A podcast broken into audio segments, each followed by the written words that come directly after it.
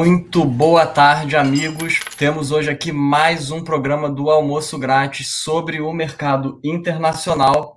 E o assunto de hoje, criptomoedas, não poderíamos estar melhor acompanhados do que com a presença do nosso Fernando Ures.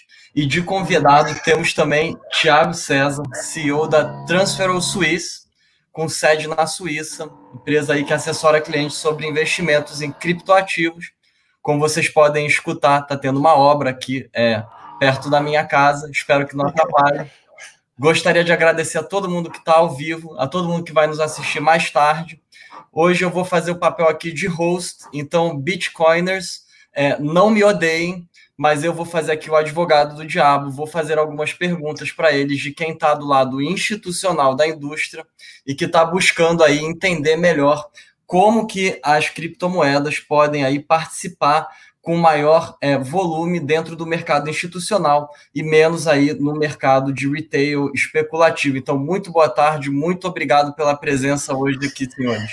Obrigado, Pessoal, obrigado. deixa eu já dar as boas-vindas aqui também. É, Heraldo, obrigado aí pelo, pelo disclaimer. Tiago, obrigado pela, por aceitar o convite também para a gente falar. A gente já, fez algumas conversas é, no meu canal no YouTube, acho no, no, no da Transfero também, e hoje aqui no da Liberta Investimentos. Tenho certeza que vai ser um papo muito bacana. Antes de passar para o Thiago também, só um disclaimer aqui adicionar. É, pessoal, se inscrevam aqui no canal da Liberta Investimentos, ativem o sininho para receber notificações. Nos sigam lá no Instagram da Liberta, a gente também coloca cortes dos vídeos.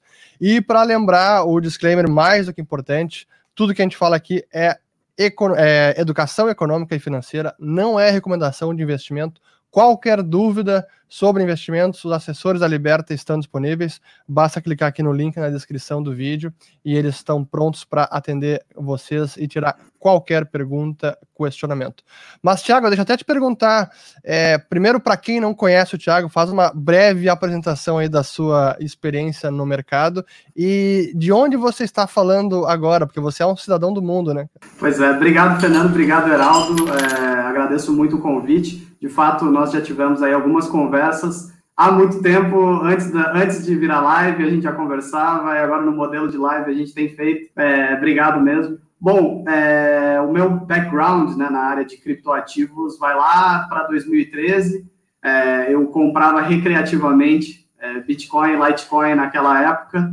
É, bons tempos onde você pagava R$ reais no Litecoin, né, menos de 100 dólares num Bitcoin. É, e a partir daí fui fazer meu mestrado em Londres, é, em economia. Minha tese foi sobre é, criptoativos, na época Bitcoin, né, que era o mais famoso. Foi uma jornada bastante complicada, porque imagina, lá em 2013, 2014, você não tinha referência bibliográfica, você não tinha material acadêmico para fazer uma, uma, uma tese de mestrado. Então, foi um processo de convencimento na Universidade de Londres. É, inclusive, o meu mestrado foi um resultado de uma conversa com o Fernando Uric, é, eu acabei decidindo por fazer esse mestrado por recomendação do Fernando. É, e depois, quando voltei ao Brasil em 2015, junto dos meus sócios, a gente montou a Transfero, que começou como uma empresa de pagamentos em criptomoedas é, no mercado nacional, mas em 2017 se expandiu para uma atividade de asset ligada a criptoativos, dado que esse mercado é regulado fora do Brasil, né? principalmente na Europa, a gente tem aí um framework regulatório mais avançado. Então, essa é uma, uma breve trajetória. É, eu acho que eu posso dizer que eu vi de tudo nesse mercado com skin in the game. Então, eu não fui só observador, como eu participei das, dos ganhos e das perdas e dessa montanha russa, é, que já foi muito mais né, de criptoativos e agora tem se tornado algo muito mais institucional. Você está falando de onde agora? Eu tô agora eu estou no Brasil, vim passar um pedaço dessa quarentena aí com a minha mãe. É, a Suíça já é um lugar chato em condições normais. Agora, imagina em época de quarentena. Então, não é um lugar que eu queria estar agora. Mas, Heraldo, vou deixar você aí com, a, com as primeiras perguntas para grelhar o Thiago. Bom, é, eu vou. Eu acho que a melhor forma da gente conduzir esse programa hoje seria, na primeira parte, eu fazer algumas perguntas é, mais básicas do ponto de vista institucional, e na segunda parte a gente responder o chat, porque já estou vendo aqui muita gente mandando coisas interessantes no chat. Tá? É, a primeira pergunta, e é um, um, debate aí, inclusive, que rola no meu Twitter, já rolou algumas vezes, no do Uris também. É, A primeira pergunta é a seguinte: é, existe um debate do ponto de vista de quem está do lado institucional é, da mesa e que eu acompanho, que é o seguinte: é, existe uma escola, me parece, que defende que Bitcoin é uma reserva de valor, assim como o ouro. É, mas quando a gente observa é, o gráfico da Bitcoin, a gente observa aí um comportamento é, parecido aí com o índice S&P, índice Nasdaq, como se fosse um ativo de risco. É, do, do ponto de vista de quem está defendendo a reserva de valor, eu acho que o maior argumento seria que não existe é, uma instituição como um Fed ou como um Banco Central que possa inflar ou controlar aí a oferta de Bitcoin, o que faz muito sentido. É, do ponto de vista, aí, o principal argumento de quem acha que é um ativo especulativo é, é como o Bitcoin se comporta em momentos de virada do mercado, né? Então, eu queria ouvir aí a opinião do Tiago e também do Ures a respeito, assim, olhando, é, falando para quem está do lado institucional da coisa, você diria que o Bitcoin hoje é uma reserva de valor, é um ativo especulativo ou que só o tempo vai dizer? Eu acho que a resposta só o tempo vai dizer é a mais fácil, né? Mas o que a gente tem visto, e eu vou aqui dar exemplos reais, né? Eu considero o Bitcoin como reserva de valor, principalmente no longo prazo. Agora, como ele se comporta no momento de, de distress, né, de, de, de, alta volatilidade, como aconteceu em março, ele acabou acompanhando, né, por um breve período, o SP500. É, e eu acho que nada não acompanhou, né? É, até mesmo o ouro sofreu na, naquele momento, é, mas de, de, maneira alguma isso invalida a tese, né, de longo prazo, de que é sim um ativo que apresenta características de reserva de valor. É, e o exemplo real que eu queria trazer aqui foi o seguinte: nós temos hoje um fundo em Bahamas para investimento em criptoativos. É, nós temos investidores institucionais que aportaram dinheiro nesse fundo. E naquele fatídico 12, 13 de março, onde houve o derretimento global dos mercados, muitos dos nossos cotistas institucionais ligaram e falaram: olha, eu preciso de liquidez, porque nos meus fundos tradicionais é tudo D mais 30, D mais 15, D 45 e algumas é, prazos muito grandes de liquidação e eles iam sair com pênalti e eles precisavam tirar dinheiro de qualquer lugar que eles pudessem para cobrir margem de algumas posições que eles tinham. Então, o Bitcoin foi o único, e eu digo o Bitcoin, né, falando mais dos criptoativos no geral, mas é, a, o nosso posicionamento em criptoativos foi o único que conseguiu entregar para os nossos clientes institucionais liquidez num prazo muito curto, para eles poderem cobrir margem a tempo é, não tomar os margin calls nas posições de mercado tradicional. Então, se a gente parar para pensar, o Bitcoin, é, que é a maior composição da boa parte dos produtos de investimento em criptoativos, né, ele entregou exatamente aquilo que ele se propõe. Ele entregou liquidez na hora que você precisava, na jurisdição que você precisava. Isso não é dito só por mim, é dito também por Paul, Paul Tudor Jones. Então, ele entregou isso de forma muito clara e muito rápida. E Duas semanas depois, ele recuperou ou chegou muito próximo do patamar de preço pré-derretimento é, é, dos mercados. Então, eu acho que é uma análise temporal que precisa ser feita. Né? É, em momento de todo mundo quer dinheiro, claro que as pessoas vão vender suas posições, seja em ouro, seja em Bitcoin, seja em urânio, seja no que for, para ter liquidez. Mas como esse ativo se comporta no pós, aí que eu acho que as coisas se separam, né? o Bitcoin mostrou uma retomada antes da impressão de dinheiro desenfreada dos bancos centrais. Eles, os ativos digitais fizeram, de fato, uma curva em V, né? Foi uma recuperação assim, é, em questão de semanas. Enquanto o SP500 e os ativos mais tradicionais, eles acabaram acompanhando um movimento muito mais ligado à impressão de dinheiro do Fed do que, de fato, a um fundamento básico deles. Né? Deixa eu agregar, até fazer uma outra pergunta pro, pro Thiago. É, assim, na minha visão, sim, concordo que é algo que o tempo vai mostrar pra gente, mas eu, eu costumo responder que o Bitcoin é uma potencial reserva de valor. Pelas características todas que ele tem, de não ser inflacionável, não tem um banco central que pode inflar ou, ou contrair a oferta a oferta de bitcoins não é o preço, a oferta de bitcoins. O preço quem determina é o mercado. Mas a longo prazo, dado os fundamentos das moedas fiduciárias, isso beneficia vários ativos reais que são escassos por natureza, seja natureza física, seja digital, e o Bitcoin para mim é um deles. Mas eu queria perguntar pro, pro Thiago, é só para complementar, aliás, antes de perguntar pro Thiago, é, isso não quer dizer que o preço não vai oscilar. E como é um mercado que não, ainda não tem a liquidez e a profundidade que outros mercados, em termos de volume de negociação, é claro que esse, esse preço acaba oscilando bastante. Então não dá para achar que é, que é reserva de emergência estável. Isso que não é. Reserva de valor com potencial de upside, isso sim. Mas, Thiago, hoje, como é que tem sido até o perfil dos clientes é, de vocês, esses institucionais, assim, como é que tem sido o racional para investimento? Continua sendo esse de reserva de valor? Tem algum outro que pode estar jogando um papel também importante? Bom, eu acho que a trajetória é muito engraçada, né? Quando eu falava sobre o assunto em 2015, 2016, e o Fernando também falava, é, você entrava num banco ou num family office e falava de criptoativos, o pessoal ativamente dava risada da sua cara, assim, era exatamente isso que acontecia. 2017 as coisas começaram a mudar, houveram algumas incursões de players, é, por exemplo, Banco Freak na Europa, alguns private banks europeus começaram a entrar nesse mundo de criptoativos, e agora eu acho que o argumento, principalmente fora do Brasil, já está entrando no mainstream, né, o argumento do porquê investir em criptomoedas, criptoativos, é, eu digo que o perfil do investidor, no nosso caso, ele mudou. Sem falar do brasileiro, é, o brasileiro ele começou a entrar mais pela ótica do tá difícil ganhar na renda fixa, a renda fixa virou perda fixa, logo eu preciso ter yield em algum outro tipo de produto. E criptomoeda já não é o patinho feio ou o perigoso que eu achava que era, né? Essa é a cabeça do investidor brasileiro hoje. Agora, lá fora, a tese do, do, da, do criptoativo ele está mais do ativo digital, né? Essa tese já está mais comprada há mais tempo. É, a Europa, os Estados Unidos já vivem cenários de juros reais zero, nos Estados Unidos não negativos, mas na Europa sim negativos, há bastante tempo.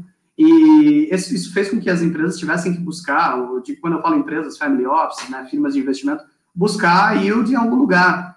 E, de fato, né, o criptoativo hoje, depois que você teve Coinbase regulada, Bitstamp regulada, é, você tem players, por exemplo, na Suíça, como a Crypto Finance, a própria Bitcoin Suisse, todas reguladas e que fizeram, inclusive, mergers com bancos. Isso trouxe uma segurança para o player institucional muito grande. Então, se antes ele tinha um impeditivo no regulamento, né, eu não posso investir em algo que não tem o um mínimo de, de, de, segurança regulatória, hoje ele tem. E hoje ele pode aplicar dinheiro em um fundo que tem um rising number, né? Então, é, isso mudou bastante. Eu acho que a institucionalização desse mercado é, foi o que trouxe mais é, é players para esse tipo de investimento. Mas, em termos de mentalidade, eu acho que é, que é busca por retorno mesmo. Ficou difícil lá na Europa, é, ficou difícil nos Estados Unidos, e, querendo ou não, o único mercado pagando vai, coisa próxima de 10% ao ano, eu vi até uma, uma pergunta falando sobre DeFi, né? 8, 10% ao ano é o mercado de, de ativos digitais. É, hoje, se eu deixar dinheiro parado no UBS, ele me cobra por isso.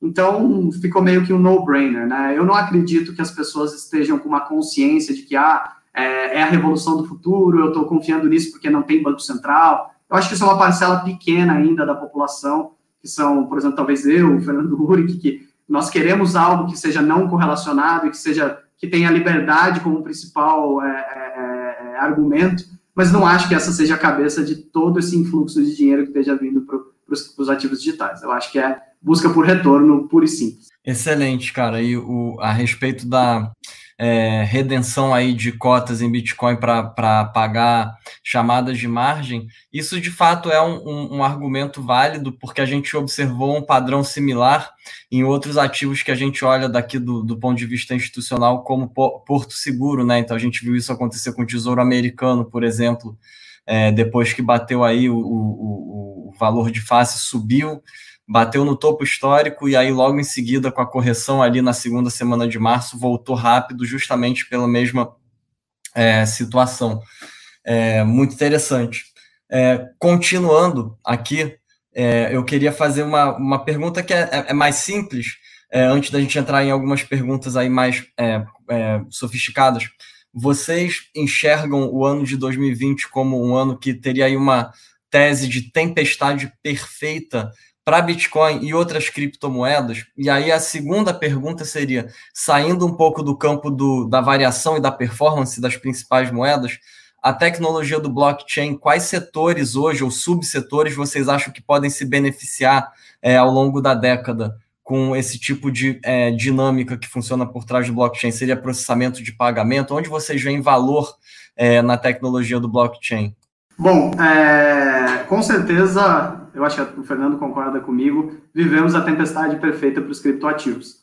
Quem imaginar, né, é, falando primeiro no cenário brasileiro, que a gente teria é, juros reais tão baixos no curto prazo, é, isso faz com que investidores que tiveram mal acostumados, né, por muito tempo com, ah, eu coloco dinheiro numa letra do governo ou no, no CDI e vou ganhar meus 10% ao ano, acabou. Então, agora ele tem que ativamente buscar outras alternativas. Então, para o Brasil, é, uma, é um cenário, assim, muitíssimo interessante. Mas se a gente pensar no, no macro, né, no, no, mundo, sem dúvida também, tempestade perfeita, é, a tese né, libertária, de certa forma, por trás do criptoativo, que é, olha, é, você não deve confiar tanto assim na prudência dos governos em gerir é, dinheiro. E a gente está tendo a prova real agora, né? É, os bancos centrais simplesmente jogaram pela janela é, qualquer tipo de cartilha. A teoria monetária moderna parece que contaminou os principais centros aí de pensamento do mundo e não teve nem debate, né? Isso que é o mais interessante não houve assim, será que a gente deveria ou não deveria começar a injetar capital e, e aumentar o debate de foi apenas de o, o, debate foi apenas de quanto é, é 500 Exato. bi, é 1 tri, é 2 tri, é quem faz mais. É quem faz mais e, e, querendo ou não, esse é o maior calote que um governo pode dar na sua própria população, afora o, o governo americano, né? Porque ele dá calote externo, né? Quando ele faz isso, ele exporta a inflação para os outros. Mas qualquer outro país que imprima moeda nesse ritmo ele está dando um calote na população, né? Um confisco de riqueza e de poder de compra. E as pessoas não enxergam, né? Porque, é, obviamente, a, a, os bancos e os, as pessoas ligadas ao mercado financeiro, até na, na, numa questão de eles recebem esse dinheiro primeiro, então eles não sofrem tanto, mas a população, né, o, o cidadão médio, esse cara, ele é completamente refém, né, de, de uma política monetária como, como as que a gente tem visto agora. Então, é, é isso é a tese é, assim, a tempestade perfeita para o Bitcoin, é, se ele se mostrar resiliente a esse momento, porque eu acho que a, a, prova de fogo será quando um dos governos desenvolvidos subir o juro, quando o negócio sair de controle e eles tiverem que parar o programa de quantitative easing ou reduzir ele drasticamente e fazer alguma subida no juro. Se isso levar a total quebradeira do mercado tradicional e o Bitcoin e os outros criptoativos se mostrarem resilientes, aí a gente vai ter a prova real de toda essa tese que a gente tem colocado de que você está se protegendo, assim como o ouro, no ouro 2.0, que é o Bitcoin. Então, acho que a gente tem um tempo para ver isso, e agora não existe condição mais favorável.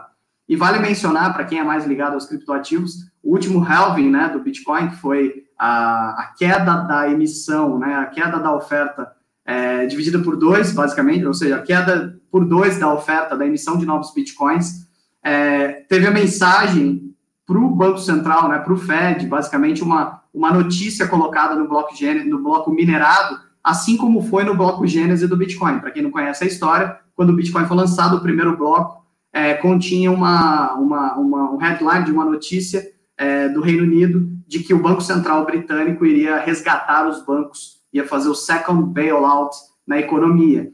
E agora em 2020, com toda essa quebradeira, a gente teve um halving do Bitcoin e o bloco onde o halving aconteceu é, tem uma mensagem referenciando justamente essa impressão de dinheiro, ou seja, nada mudou de 2008, 2009 para cá, né? É, pelo menos no arsenal aí de ferramentas dos bancos centrais.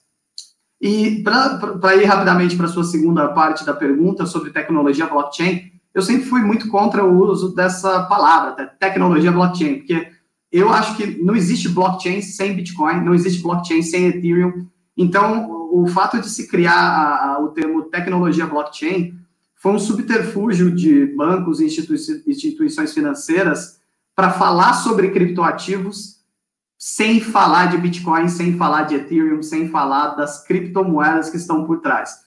Então, é mais bonito para o JP Morgan falar: eu estou trabalhando com tecnologia blockchain. Mas ele não está, não existe tecnologia blockchain sem o criptoativo subjacente. Isso é um, é, não, não, existe uma coisa sem a outra.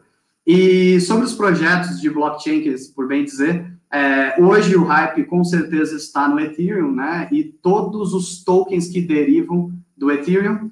É, eu vejo duas verticais muito importantes para os ativos digitais. Um deles, é, a questão do DeFi. O primeiro caso de uso de DeFi, né? Ou seja, Decentralized Finance, surgiu no meio dos criptoativos. Tiago, de, deixa, de, antes de explicar o ah. DeFi, ah. eu quero, porque eu tenho um ponto em, em, eu tenho algumas perguntas sobre o DeFi. Deixa eu só tá. dar uma então, pausa. Pra, tá. Uhum. Porque, porque eu queria complementar e até pedir, Jonas, se puder colocar na tela a minha, eu compartilhei aqui uma imagem. Vamos ver se o Jonas está aí. Aí, ó. Essa é, esse é o jornal da época, dia 13 de janeiro de 2009, que o Thiago mencionou, The Times, e aí tá aqui, Chancellor on brink of second bailout for banks. E foi justamente essa manchete que o Satoshi Nakamoto gravou no primeiro bloco da história do Bitcoin, que a gente chama de bloco Gênese. E é agora, quando teve essa queda da recompensa pela metade, que isso acontece a cada quatro anos, no bloco 629.999, a, o pool de mineração que minerou esse bloco botou uma mensagem também é, dizendo que o bailout desta vez é três vezes maior do que foi em 2009. Então, isso apenas para ilustrar graficamente e complementar a resposta do Thiago, de fato o que aconteceu em 2020 é uma tempestade perfeita. Ok, a crise que, que nós estamos vivendo teve um grande choque externo que foi a pandemia, mas as respostas dos bancos centrais e o efeito que teve a crise na economia, no sistema financeiro, naqueles players mais alavancados, assim, é absurdo. E eu sempre lembro isso. A pandemia foi o choque de, do, do início do ano, mas os problemas de liquidez no mercado americano já começaram a aparecer no ano passado com aquelas taxas de curto prazo disparando em setembro do ano passado, e que aconteceu o que o Thiago falou, pô, quando o Banco Central começa a subir os juros, quebra o negócio. E o que aconteceu lá em, no ano de 2018 a 2019 foi o Fed elevando a taxa de juros e o sistema não aguenta a taxa de juros mais elevadas. E isso faz com que o que a gente está vivendo no sistema monetário seja talvez uma constante tempestade perfeita para criptoativos porque o Banco Central ele está amarrado, ele está encurralado nessa, nesse tipo de medida. Se ele levar os juros daqui a pouco para lidar com uma inflação, que talvez venha, talvez não, não sei, mas qualquer, qualquer tentativa de retroceder nessas políticas frouxas de expansão e de redução de juros, qualquer tentativa de mudar essa rota vai acabar se traduzindo em quebradeira, em queda de ativos, em colapso de, de é, algumas empresas, dos mais alavancados. E aí, qual é a solução para isso? Reduz de novo os juros, imprime mais moeda. Então, de trilhões em trilhões, a gente vai seguir até talvez o grande reset financeiro que o pessoal está falando. Mas enquanto esse processo está se desenrolando, isso, na minha visão, beneficia ativos como o Bitcoin, como os criptoativos, como o ouro também. É, é uma constante tempestade perfeita. Mas aí voltando, eu não sei se o, se o Heraldo quer complementar alguma coisa, senão eu passo para a pergunta do DeFi aqui, de Decentralized Finance. Eu tenho mais duas perguntas aqui, aí depois a gente parte para responder o chat, então fica à vontade, Yuri, se você quiser mandar primeiro aí a sua pergunta do DeFi, que ele estava já... Tá. Então vamos aproveitar. Então essa, essa ideia, até uma tendência que já está, eu acho que ela surgiu faz o quê? Um ano e meio, dois anos, o Decentralized Finance, que são algumas estruturas financeiras, instrumentos financeiros criados dentro, principalmente da rede do Ethereum, com, contratos inteligentes, os chamados smart contracts, onde você consegue ter um novo token criado, um novo criptoativo, lastreado no criptoativo do Ethereum, que é o Ether, e com regras de controle da emissão e de lastro, você tem uma estabilidade de preço desta deste token. E entre outras possibilidades de, de fornecer juros e tal. Mas uma pergunta que eu queria fazer para o Thiago é: Hoje, quando a gente investe num título de renda fixa, digamos Tesouro Americano, ninguém tem nenhuma preocupação que o sistema que hoje custodia a titularidade ou registra a titularidade de um título de Tesouro Americano, ninguém se preocupa se esse sistema pode quebrar, pode entrar em colapso, pode não funcionar, pode ter um defeito, pode ter um bug, alguma coisa assim. Funciona e pronto, e todo mundo lava as mãos, não tá nem aí. A preocupação que a gente tem é apenas, pô, será que o tio Sam vai quebrar, vai entrar em falência ou não vai? Será que ele vai continuar pagando ou não? O sistema que custodia os ativos, ninguém tá nem aí. Mas quando a gente fala de decentralized finance, esse é um risco. Não apenas, não é apenas o risco, digamos, do emissor, mas o risco do próprio sistema não funcionar, de ter um bug. Então a minha pergunta é, como é que isso hoje é contemplado nesses instrumentos que dão rendimento em criptoativos? Pois é, é essa é uma discussão muito interessante. Eu acho que ela está relacionada também com o mundo financeiro tradicional. E eu vou começar, vamos lá, a gente está falando de DeFi, a gente está falando de smart contracts, a gente está falando da rede do Ethereum, que é a principal rede para é, emissão de smart contracts, para quem não conhece. E como eu havia falado, né, eu vejo duas verticais de crescimento nessa lógica de smart contracts, que estão até interconectadas.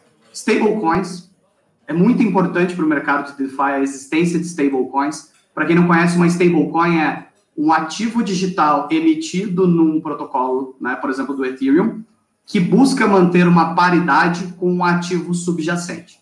Então, a stablecoin mais famosa do mundo hoje é a USD Tether, que é o dólar Tether, conhecido aí no mercado, que basicamente é um token, ou seja, é uma criptomoeda é, baseada no protocolo do Ethereum, que roda na blockchain do Ethereum e que mantém paridade de um para um com o dólar americano.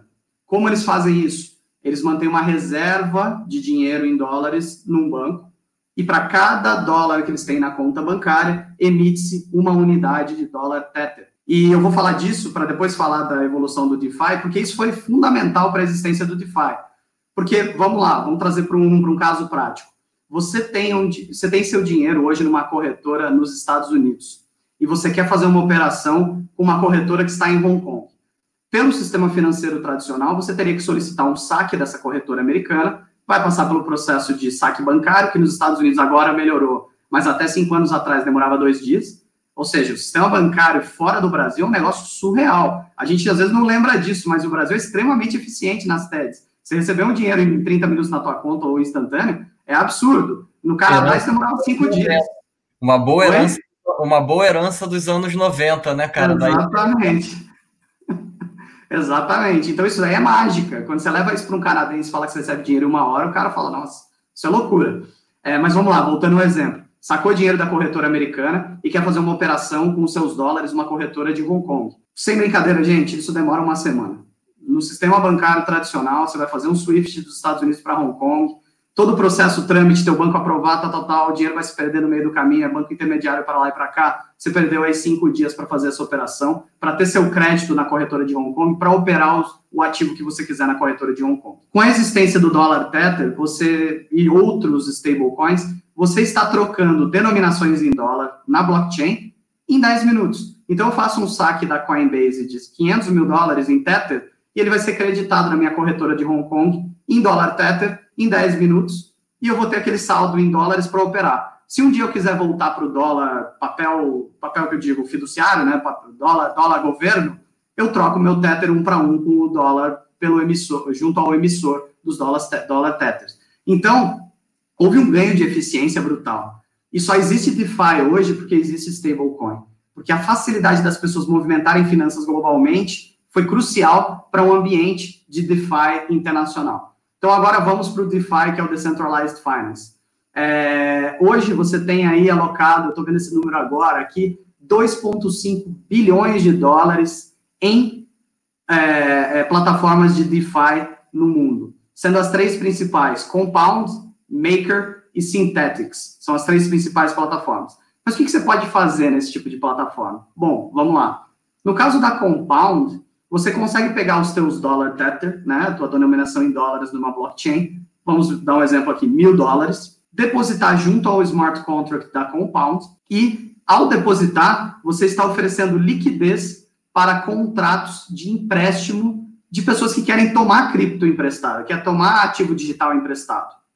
Então, é, é, você de fato criou uma rede peer-to-peer, -peer, sem intermediários, porque o smart contract não é controlado por ninguém. Isso é importante aqui ser frisado, né? Um smart contract é um código que roda no, na rede. Você não tem uma empresa controlando que pode ligar, desligar esse smart contract. A partir do momento que ele é publicado na blockchain do Ethereum, ele vai executar o código. Então, vamos para um exemplo mais prático. Digamos que esse smart contract diga que você possa tomar empréstimos desde que você cumpra alguns parâmetros de colateralização. Então, vamos lá. É, um smart contract muito famoso, que roda na rede da Synthetics, exige que você tenha 750% de colateral para tomar um empréstimo. Então, para cada dólar que você pegar emprestado, você deve depositar 7 dólares e meio. É, é um, uma das proporções que existem. Existem smart contracts com perfis de risco mais elevados onde você precisa ter simplesmente um para um, ou você precisa ter metade para um, né? Que nos Estados Unidos esse conceito é chamado de LTV, né? Low to Value Ratio, e no Brasil eu nunca vi esse conceito sendo explorado. É, mas é, é exatamente assim que funciona. Então vamos pegar um exemplo. Por que, que alguém usaria é, uma plataforma de DeFi para pegar empréstimo? Não parece vantajoso, certo? Você tem que depositar 7 dólares para pegar um dólar? Depende. Digamos que você seja uma pessoa que esteja comprada em Ethereum ou em Bitcoin e você não queira se desfazer desses Bitcoins para virar dinheiro na tua conta bancária e pedir um empréstimo no banco. Até porque o banco não vai te dar. O juro baixo, ele é juro baixo para os players do mercado financeiro. Na ponta final, esse juro baixo não chega. Você consegue deixar teus Bitcoins, por exemplo, depositados junto a um smart contract, e aí tem um processo um pouco complexo aí que eu não vou entrar nos detalhes, até porque o Bitcoin não se comunica com a rede do Ethereum, mas vamos dizer que se comunique. Você deposita teu criptoativo e deixa ele lá depositado para levantar um empréstimo. Então, qual foi a vantagem para quem pegou emprestado? Você não se desfez do seu ativo que está sendo usado para colateralizar. Você ainda está exposto a ele e se ele começar a valorizar, você não perde esse upside. O que aconteceria caso você tivesse que vender esse ativo por dólar e usar esse dólar como é, é, é, garantia para um empréstimo no mercado financeiro tradicional. Segundo ponto é liquidez e variedade de empréstimos. Quem seta a taxa de juro e o nível de colateralização de um empréstimo numa plataforma de DeFi é o próprio criador do smart contract. Então você vai ver ofertas onde você tenha que pagar 10% ao ano de juros, ofertas que você tem que pagar 50% ao ano de juros e ofertas que você tem que pagar 4% ao ano de juros. Então você tem um mercado descentralizado de peer-to-peer -peer lending, né, de empréstimos ponto a ponto, que não existe no mercado financeiro tradicional. E, de novo, gente, você não se desfaz da tua cripto para pegar emprestado, você colateraliza com ela mesmo. Lógico que isso traz o risco. A volatilidade do ativo subjacente. Digamos que o teu Ethereum caia pela metade, ele está sendo usado como colateral para um empréstimo, você vai ser chamado na margem caso os parâmetros de colateralização se desenquadrem, né? Então é natural. Mas você não se desfez do teu ativo. Então, para responder a pergunta do Fernando, qual a segurança de se usar um protocolo de DeFi para, por exemplo, emprestar ou levantar um empréstimo? Bom, é, você não tem risco de contraparte, porque a maior parte dos smart contracts são é, sobrecolateralizados. Dificilmente você vai ver um smart contract que te empreste, ah, deposita meio Bitcoin e pega um emprestado. É impossível você ir atrás do, da pessoa que vai te roubar com certeza. É, o principal risco nesse tipo de atividade é o código do smart contract estar mal escrito. Já tiveram exemplos na história dos criptoativos, o MakerDAO foi o principal deles, onde um hacker conseguiu, por uma má escrita do código, tá, gente? Não é uma falha de protocolo, não é um problema na. O, o, o MakerDAO ou o DAO? É o DAO, desculpa. Mas o MakerDAO tá tendo é. problema agora, por isso que eu fiz a confusão. Porque o MakerDAO descolou a paridade com, com o dólar. É, então, o, não é um problema fundamental do criptoativo, tá, gente? É bom lembrar isso. Não foi o Bitcoin que foi hackeado ou o Ethereum que foi hackeado. Foi um contrato inteligente, ou seja, algo redigido por um ser humano que colocou ali termos e condições que puderam ser explorados por uma pessoa mal intencionada. Então, isso aconteceu. Então, esse para mim é o principal risco. Você está colocando liquidez, seja do lado do, da pessoa que quer prover liquidez para empréstimos, ou do lado da pessoa que está tomando empréstimos de quem coloca liquidez, o principal risco para mim está no, no smart contract mal escrito. Como é que se mitiga esse risco? Os smart contracts são públicos. Isso significa que os smart contracts mais famosos aí para empréstimos ou swaps de, de cripto, eles são auditados por toda uma comunidade de gente muito boa. Isso impede que possam haver falhas? Claro que não, mas isso diminui bastante.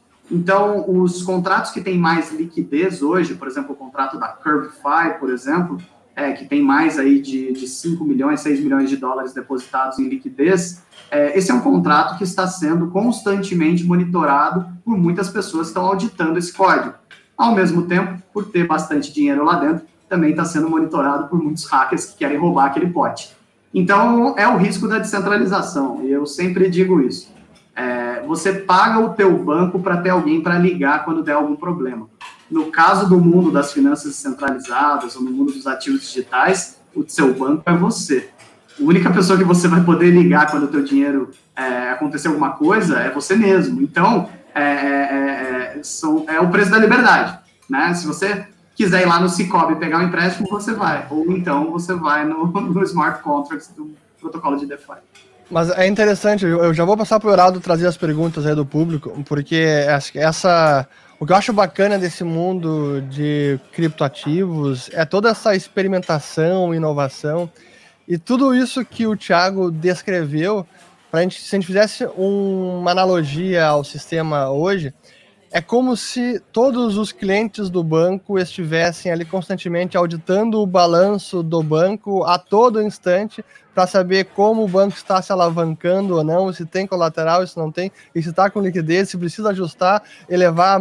Cara, assim, é, eu acho que isso é fantástico.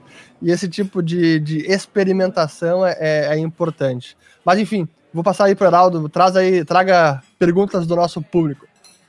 Bom, primeiro, achei muito interessante, é, de uma forma assim, bem é, indireta, eu achei bem interessante porque a gente pode olhar isso com a mesma ótica, por exemplo, dos CLOs, né, que são o, o, os obligations aí de comer, é, comerciais, né, é, até poderia fazer mais perguntas, mas o nosso tempo aqui é escasso, como, por exemplo, se isso poderia representar um risco sistêmico, se, por exemplo, a gente é, entra numa guerra fria aí e a, alguns países aí utilizam o Bitcoin para financiar, por exemplo, terrorismo ou lavagem de dinheiro, e de repente o governo americano proíbe o uso de bitcoins aqui, se de repente todo mundo ter que desmontar essas posições, pode criar uma espiral né, dentro dessa estrutura. Seria aí uma vulnerabilidade. Mas, enfim, minha última pergunta, e não precisa aí também responder muito tempo, porque eu quero guardar tempo para o Uris é, e a equipe aí também ajudarem a selecionar algumas perguntas, seria qual é a maior vulnerabilidade hoje que você enxerga é, dentro da, desse mercado de criptos, né? Por exemplo, o nosso é, o, o Stormer, quando ele está aí nas lives, o pessoal de Bitcoin vem falar com ele, um dos argumentos que ele usa é: legal, o Bitcoin é legal, mas e se inventarem um Bitcoin 2.0 que for melhor do que o Bitcoin? Então, de um ponto de vista, falando para uma pessoa que não entende muito, que é o meu caso, e acredito que muitas pessoas que estão aqui assistindo, qual é a maior vulnerabilidade? E aí, na sequência, Uris, vamos separar aí as, as principais perguntas. Eu acredito que tem muita gente querendo aí saber qual é a altcoin favorita de vocês. Então, já antecipo uma aí. Vamos lá. É... Bom, vulnerabilidade... Bom, esse caso de inventarem o Bitcoin 2.0, né? Eu acredito que tá bom, então não compra a Tesla, porque amanhã podem desenvolver uma tecnologia nova de mais eficiente do que a bateria, e aí o próprio Tesla, que é o futuro, dizem, né? Eu nunca vi alguém demandar um Tesla, é, ficar obsoleto. Então, assim, a obsolescência das coisas é algo natural e inerente a qualquer tecnologia. A questão é, é, você vai deixar de aproveitar o upside do que já existe, porque amanhã pode virar algo mais inovador, de certa forma? Não, você aproveita o upside, monitora novos desenvolvimentos nessa indústria e, se achar prudente, você faz uma alocação um pouco mais diversificada. Mas eu vou dizer para vocês, o Bitcoin, ele dificilmente vai ser substituído por uma questão tecnológica, porque o mais importante do Bitcoin não é a tecnologia em si, se você parar para pensar. Existem protocolos e outras altcoins, que é como o pessoal chama, né, que são moedas digitais que não são o Bitcoin, que apresentam características muito superiores em termos de velocidade de transação, é, velocidade, é, forma de consenso da rede, é, anonimidade, se for um, uma, algo que você esteja comprando, anonimidade seja algo. Bitcoin, por exemplo, não oferece isso. É, então, existem sabores para todos os gostos nas mais de duas mil ou três mil é, ativos digitais hoje no coin market cap da vida. A questão é, o principal trunfo do Bitcoin é ter sido uma, é ser uma rede que roda há 10 anos ininterruptamente e sua blockchain é a mais confiável justamente por algo que tecnologia nenhuma substitui, tempo. Ela já está longa o suficiente, provada o suficiente para ser uh, o ativo de reserva de todo esse ecossistema. E isso não importa a inovação tecnológica, você não consegue dar 10 anos de track record para uma nova tecnologia, né? É a história do mito homem mesmo, né? Nove grávidas não fazem o bebê em um mês. Então, é, essa, essa questão da segurança da blockchain do Bitcoin, dado que ela roda há muito tempo ininterruptamente, faz com que ela seja, é, o Bitcoin seja muito único, né? Então, toda nova, novo ativo digital que se propõe a ser um novo Bitcoin acaba sofrendo justamente com esse problema. Ele é novo demais. E um novo ativo digital que se propõe a ser reserva de valor e a, a seguir um modelo de prova de trabalho, como é o caso do Bitcoin, ele precisa passar pelo momento mais difícil, que é o início.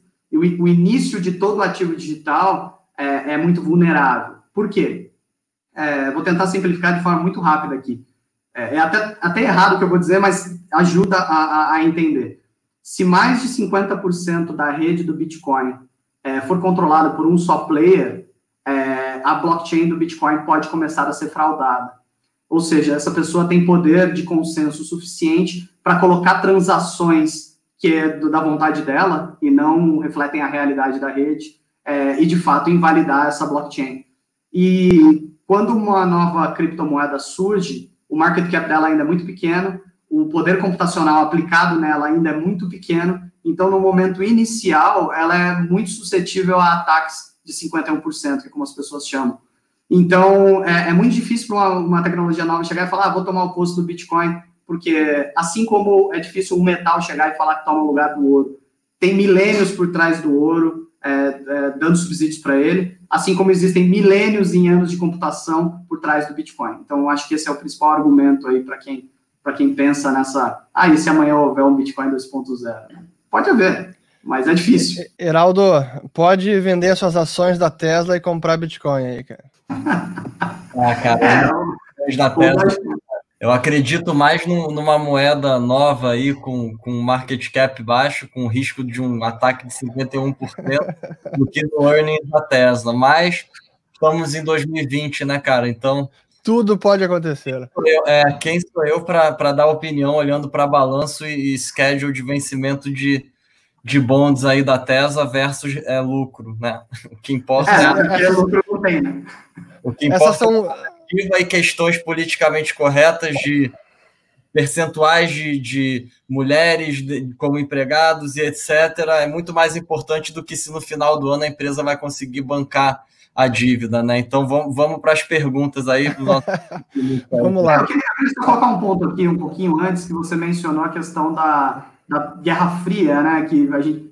Gente, é, me parece muito claro que a gente vai viver uma nova Guerra Fria. Lógico que não nos mesmos moldes né, da Guerra Fria passada, mas China e Estados Unidos já estão antagonicamente se posicionando e, e o mundo dos criptoativos está sendo crucial para isso. Não tem é, mineradora na China, Thiago? Hoje não existe uma concentração na China de mineradora? Você acha que o governo pode estar por trás, alguma coisa do tipo? É, para existir na China, o governo tem que estar por trás, né? Essa é a questão. Então, não, tem, não tem é como. É né? É, exato, não, não tem como. É, o que eu vejo, na verdade, não é nenhum risco de a mineração estar concentrada ou não na China até porque houve uma desconcentração de mineração na China. A maior parte dos equipamentos são feitos na China, mas muito hoje se minera em lugares como Geórgia, Sibéria. É, a energia barata é o driver da mineração, então não vejo nem tanto risco sistêmico por parte disso. É, quando eu falo de Guerra Fria aqui, eu digo sobre as iniciativas de bancos centrais criarem suas moedas digitais. E para mim, o, a última inovação, a última notícia né, dessa área foi o governo, o Banco Central chinês, criar é, uma moeda digital que já circula hoje em algumas grandes cidades chinesas e me parece um contraponto muito claro ao padrão dólar. Então, eu acho que parte dessa nova Guerra Fria será lutada no campo das moedas digitais por governos. Aproveitando então é, nesse, nessa linha, é, recentemente o Banco Central lançou o Pix, que vai entrar em operação logo, e eu tenho buscado entender melhor as implicações da rede, como ela funciona, mas o que está claro, até por declarações do Roberto Campos Neto, que é o presidente do Banco Central, essa invenção é, ou essa inovação é uma resposta também às criptomoedas, a essas formas rápidas é, baratas, que funcionam a qualquer momento, todo dia, fim de semana, etc. E o Pix vem para ajudar nesse momento. como você acha que isso pode impactar criptoativos, o, o Pix aqui no Brasil? Será que isso pode tirar um pouco do, do brilho, do apelo de criptoativos ou não? Qual a sua visão? Eu acho que existe um problema de, de, de enquadramento nessa, na, na, análise que muitas pessoas fazem, tá? É, o Pix, ele de fato vem trazer mais eficiência para as transações internas no Brasil, né? Mas aí que tá. É, existe essa dor hoje no Brasil? Eu acho o Brasil já um dos países mais avançados do ponto de vista de transferências internas. Poxa vida, hoje você tem banco digital que você abre no teu celular, faz uma transferência para outra pessoa em segundos ou minutos, essa pessoa recebe o dinheiro. Então eu não vejo um ganho, eu vejo na verdade um ganho marginal e não uma revolução é, monstruosa, nossa, na acessibilidade ou na forma de se pagar. Claro que o Pix se desdobra em códigos QR, varejistas podendo oferecer meios de pagamento, mas tudo isso para mim são incrementos micro num sistema que hoje já funciona muito bem e que não é uma dor para o brasileiro, que é o sistema de pagamentos locais. Acho que o Pix vai acabar impactando maquininha de cartão, é, subadquirentes, adquirentes, é, o cartão de débito o né? O uso do débito online vai passar a ser obsoleto, porque você vai poder fazer o pagamento via QR Code aí usando o, a rede do Pix. É, mas eu acho que o rearranjo está muito mais ligado aos meios de pagamento locais, né, do que de fato as propostas de valor que a criptomoeda traz hoje. Então, sim, é uma inovação. Eu sou muito a favor do Pix. Eu acho interessante ver que o nosso Banco Central é tão evoluído quando a gente fala de pagamentos internos dentro do Brasil e que isso talvez quebre aí alguns oligopólios barra monopólios no mercado de adquirência, de processamento de cartão de crédito, cartão de débito, isso é muito positivo. Mas agora vamos pensar como cidadãos, eh, pessoas brasileiras. É, o atuador não é pagar dentro do Brasil.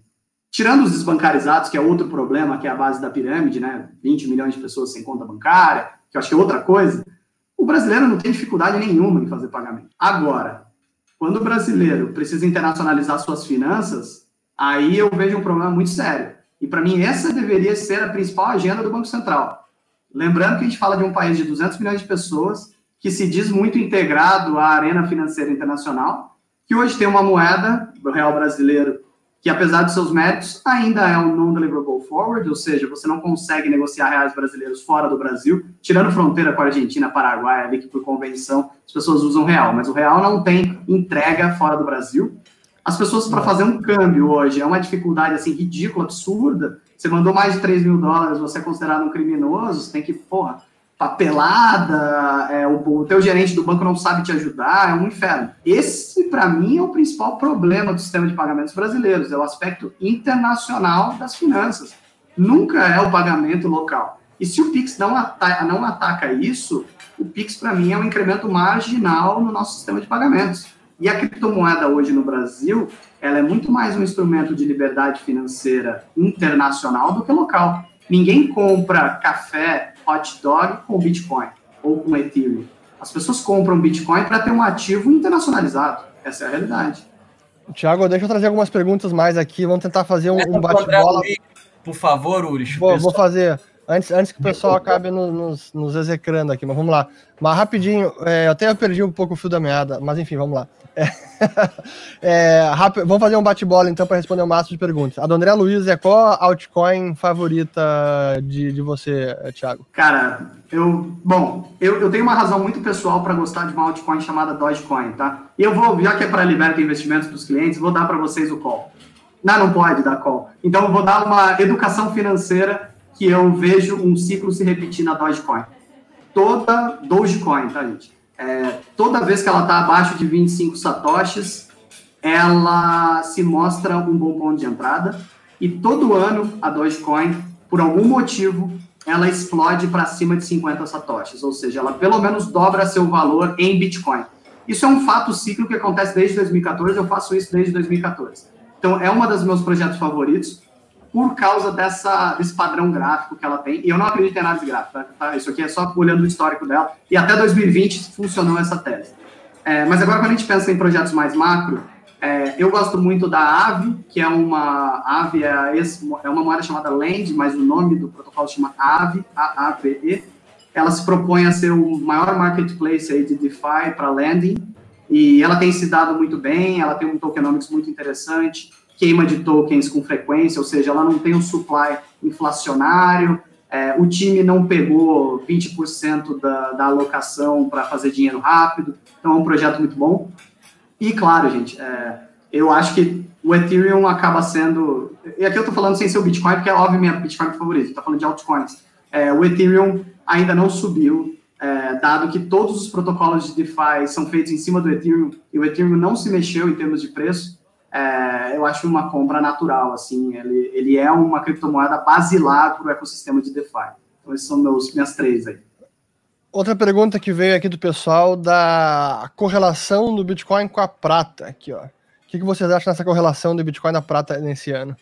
É, vocês me pegaram, não sei, não, não sei nada de prata, nunca olhei para prata. Pois é, eu também não, eu não, eu não, não, não tenho acompanhado essa correlação, mas eu acho que assim, prata para mim é como, como ouro também, mas mais volátil, mais volátil, né? Ela oscila muito mais, tem um supply maior, uma oferta maior, um uso industrial, demanda também industrial maior.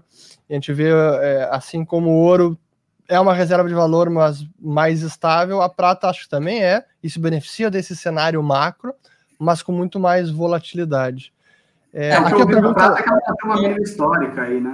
Então, a, a, a, palavra correlação também hoje ela é meio prostituída, né, no mercado financeiro, porque tudo é correlação. Se a gente olhar um negócio com uma semana, tem correlação. Com um ano, tem correlação. Com dez anos, tem correlação. Então, tem que tomar muito cuidado. Eu vejo muita opinião hoje falando de correlação disso, daquilo. A correlação não existe, né, cara? As variáveis são. Não são Concordo plenamente. Tem, tem aquelas. Até acho que no, o próprio Taleb traz isso no Antifrágil, se eu não me engano, as correlações espúrias. Então, você consegue correlacionar qualquer coisa. Número de divórcios com a subida do, do Treasury, sei lá. Então, você consegue fazer isso. Mas a pergunta aqui interessante, bem, né, advogado do diabo, do Carlos Teófilo Lamounier. Qual seria o evento que faria vocês desistirem de investir em criptos? Olha só. É, é, essa daí é difícil. Desistirem de investir em criptos? Bom, para mim, uma quebra muito clara nos protocolos e fundamentos propostos. Então, é, se, por exemplo, algum dia sair uma notícia de que alguém conseguiu emitir bitcoins sem as regras do jogo serem respeitadas obviamente toda a minha confiança naquele criptoativo, no caso do Bitcoin, seria perdida, porque o que fundamenta é justamente isso, né? As regras serem seguidas como escritas na pedra no protocolo. Quebrou o protocolo significa que falhou-se a tecnologia, o valor vai para zero. É, acho que isso, proibição governamental para mim não é argumento, muito pelo contrário, o que acaba acontecendo quando há uma proibição governamental, o preço sobe. É, num primeiro momento ele cai, mas depois ele acaba subindo. Porque It tries and effects. Exato, exato. É, então, para mim, seria isso, um problema seríssimo em fundamentos protocolares, aí, de protocolo matemático. Esse seria um. Eu acho que é, o, o ouvinte, o, o assinante que fez a pergunta é o Theo, né? É, conheço. Boa, Theo. É, ou, ou, de repente, se eu assumisse o Banco Central americano e lastreasse o dólar de volta no ouro e a gente voltasse ao padrão monetário baseado no ouro, sem leis de curso forçado, cara, talvez poderia ser num curto prazo aí meio negativo para cripto. Mas. É, mas aí você está dizendo assim, quebrar o mercado de ações mundial total fazendo isso. Né? a gente acho que teve esse papo, né, Fernando, em Riga, na, na Letônia que eu falei para você, a gente, a gente, sabe que o Banco Central deveria subir o juro e deixar o mercado se corrigir, né? Parar de ficar alimentando essa brincadeira. Mas quem seria o banqueiro central que teria coragem de chegar lá e fazer isso, né? É, é muito uma difícil. Coisa é, é difícil. É difícil. Thiago, vamos lá, Heraldo, contigo. Tiago, como que o pessoal te acha na mídia social para poder aí te mandar essas várias perguntas interessantes? É, onde é que o pessoal te encontra hoje, cara?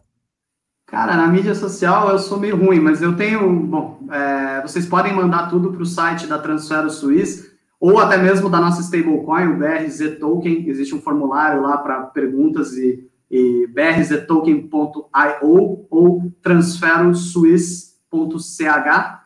É, e se quiserem me seguir nas redes, na pessoa física, é, eu tenho um Twitter, vocês vão me achar lá como Tiaguetes, T-H-I-A-G-E-T-S. Você usa pouco o Twitter, né?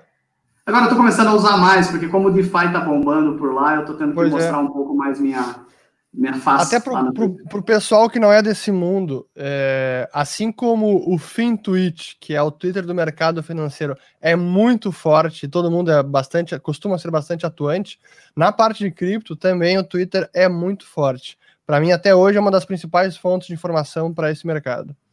É, quem quiser entender de DeFi, gente, é, olhem para o Twitter, sigam as páginas, por exemplo, da Synthetics, da Compound, da Aave lá, que é a Lens, né? É, muitas novidades acabam sendo postadas pelos criadores do projeto e algumas novidades que são game changer assim para o mercado. Uma leve análise você consegue ver para que caminho o negócio está indo. É bem interessante. Bom, mais alguma pergunta aí, Uris, que você gostaria de trazer? Eu vi uma aqui que é sobre o, o, o Earning Season é, do Pedro Beto. Isso aí tá para um próximo almoço grátis daqui a provavelmente duas ou três semanas aí. Com certeza a gente vai poder fazer uma resenha sobre o earning season. Aliás, hein, vamos ver como a Bitcoin vai se comportar aí, dependendo do que rolar no, no earning season. Se tiver alguma pergunta aí, fica à vontade. Eu, da minha parte aqui, já gostaria de agradecer muito o Thiago. Foi um prazer conhecê-lo aí, Thiago. Vou te acompanhar nas redes sociais, é, me informar mais aí sobre o mercado de criptomoedas. A gente fica aqui só olhando para o mercado financeiro é, institucionalizado e acaba esquecendo aí desse outro mundo. Então, muito obrigado, cara. Obrigado. Prazer, Antes de passar para as palavras finais do Thiago, só lembrar o pessoal de novo é, para curtir aqui o vídeo, compartilhar, assinar e se inscrever no canal. Também lembrar todo mundo que a educação financeira e econômica não é recomendação de investimento. Qualquer dúvida, o link aqui dos assessores da Liberta na descrição do vídeo. É, e deixar para o Thiago aí as suas considerações finais, alguma coisa que a gente não tenha mencionado que vale a pena é, comentar, fica à vontade. Já deixo também o meu muito obrigado por ter aceitado esse convite para a gente conversar nesse dia. Não, pô, obrigado. Acho que é mais um agradecimento mesmo. É, sou amigo do Fernando e agora conheci o Heraldo. Pô, também vou te seguir, Heraldo. Obrigado mesmo. É, o que precisarem, estou à disposição para dúvidas. É, gosto muito de ajudar. Acho que quanto mais é, boas pessoas olhando para esse mercado, mais mainstream ele, ele virá né, se tornar.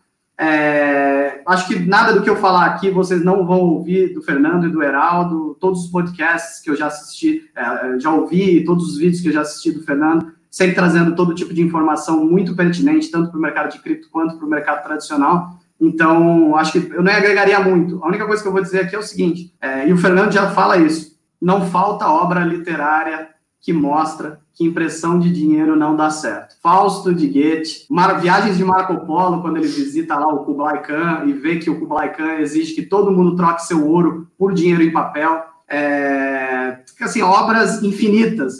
Back in the Business Cycle. Exatamente. Bíblia de 1929. Um baita livro. Phillips, né? É, professor Phillips. Professor Phillips. Então, assim, é, eu digo até obras da literatura mesmo, até Mercador de Veneza, de Shakespeare, fala isso. Então, é, não podemos esquecer que muita gente agora, pô, é, é, teoria monetária moderna, não há mais debate. Eu acho que tem que haver sim debate. Nós temos que, quem pelo menos acredita nisso, contestar esse posicionamento de muitos grandes economistas de que imprimir dinheiro não dá problema, que não afeta a inflação, como se esse fosse o principal problema da impressão de dinheiro. Não é. É, então, é, é, gostaria de reforçar esse ponto e dizer que eu não acredito nesses novos experimentos feitos pelos bancos centrais. Lembrando que o Banco Central é um experimento de curtíssimo prazo, existe há 300, 400 anos. Então, eu não sou comprado nessa ideia. E muito obrigado aí para todo mundo que assistiu e espero poder ter contribuído aí, deixado alguns conceitos complicados mais claros na cabeça de vocês. Obrigado mesmo, gente.